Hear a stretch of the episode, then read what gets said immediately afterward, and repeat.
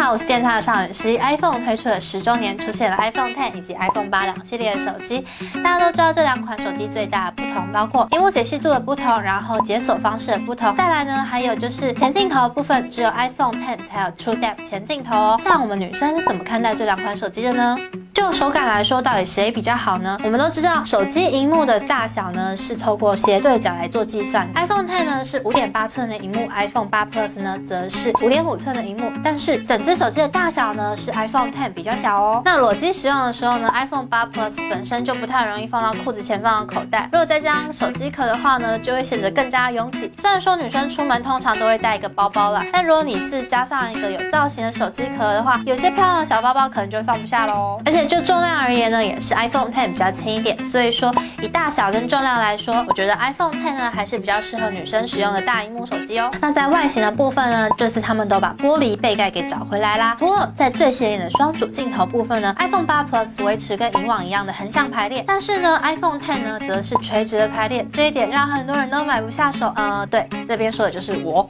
那颜色的部分呢？iPhone 八 Plus 有我认为是历代以来最漂亮的金色啦。那 iPhone Ten 呢？目前只有灰色跟太空灰，完全是要等过年推新色来抢你红包钱的节奏啊！翻到正面来看呢，iPhone Ten 大名鼎鼎的刘海也是让很多人买不下手的原因啦。不过看久了好像也会被它奇怪的美感给洗脑。也有人说呢，是用久就会习惯啦。那 iPhone 八 Plus 呢，在 iPhone Ten 的光芒下，似乎显得有点像是个小透明。但我倒是觉得 iPhone 八 Plus 呢，它是一只非常 iPhone 的手机哦。iPhone Ten 所拥有的功能呢，我觉得比较像是英英推出了十周年，要大声告诉大家，嘿，我们可是不只有这样而已哦的一个大声公告示牌功能。比方说呢，他们荧幕解析度有落差，iPhone Ten 使用的是比较好的 Super Retina HD 显示荧幕，但是呢，我觉得其实没有仔细看的话，看不太出来。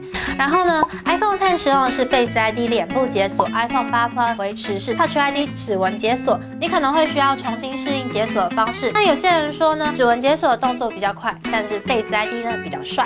iPhone Ten 的前镜头呢是 True Depth 相机，那它可以拍出有景深的人像模式，还可以拍 Animoji。但是 iPhone 八 Plus 的前镜头呢，呃，它就只是个前镜头啦。其他包括主镜头啊、处理器等等规格都是一样的。那 iPhone Ten 呢，它有推出很多新的有趣小东西，但如果你担心呢有些功能它不实用，或者是你觉得第一代 iPhone Ten 有些东西可能不稳定的话，你倒是可以把小透明 iPhone 八 Plus 拿出来好好的考虑一下啦。最后呢，在考虑这两款手机的时候，大家一定会顾虑到就是价钱啦。目前 Apple 官网空计价来看呢，最便宜的一台 iPhone Ten 它要价是三万五千九台币哦，iPhone 八 Plus 最便宜的一台呢也要两万八千九台币，两者相差七千块。所以你在买下去之前，最好先念念你的荷包君，问他，哎，我买下去会吃土吗？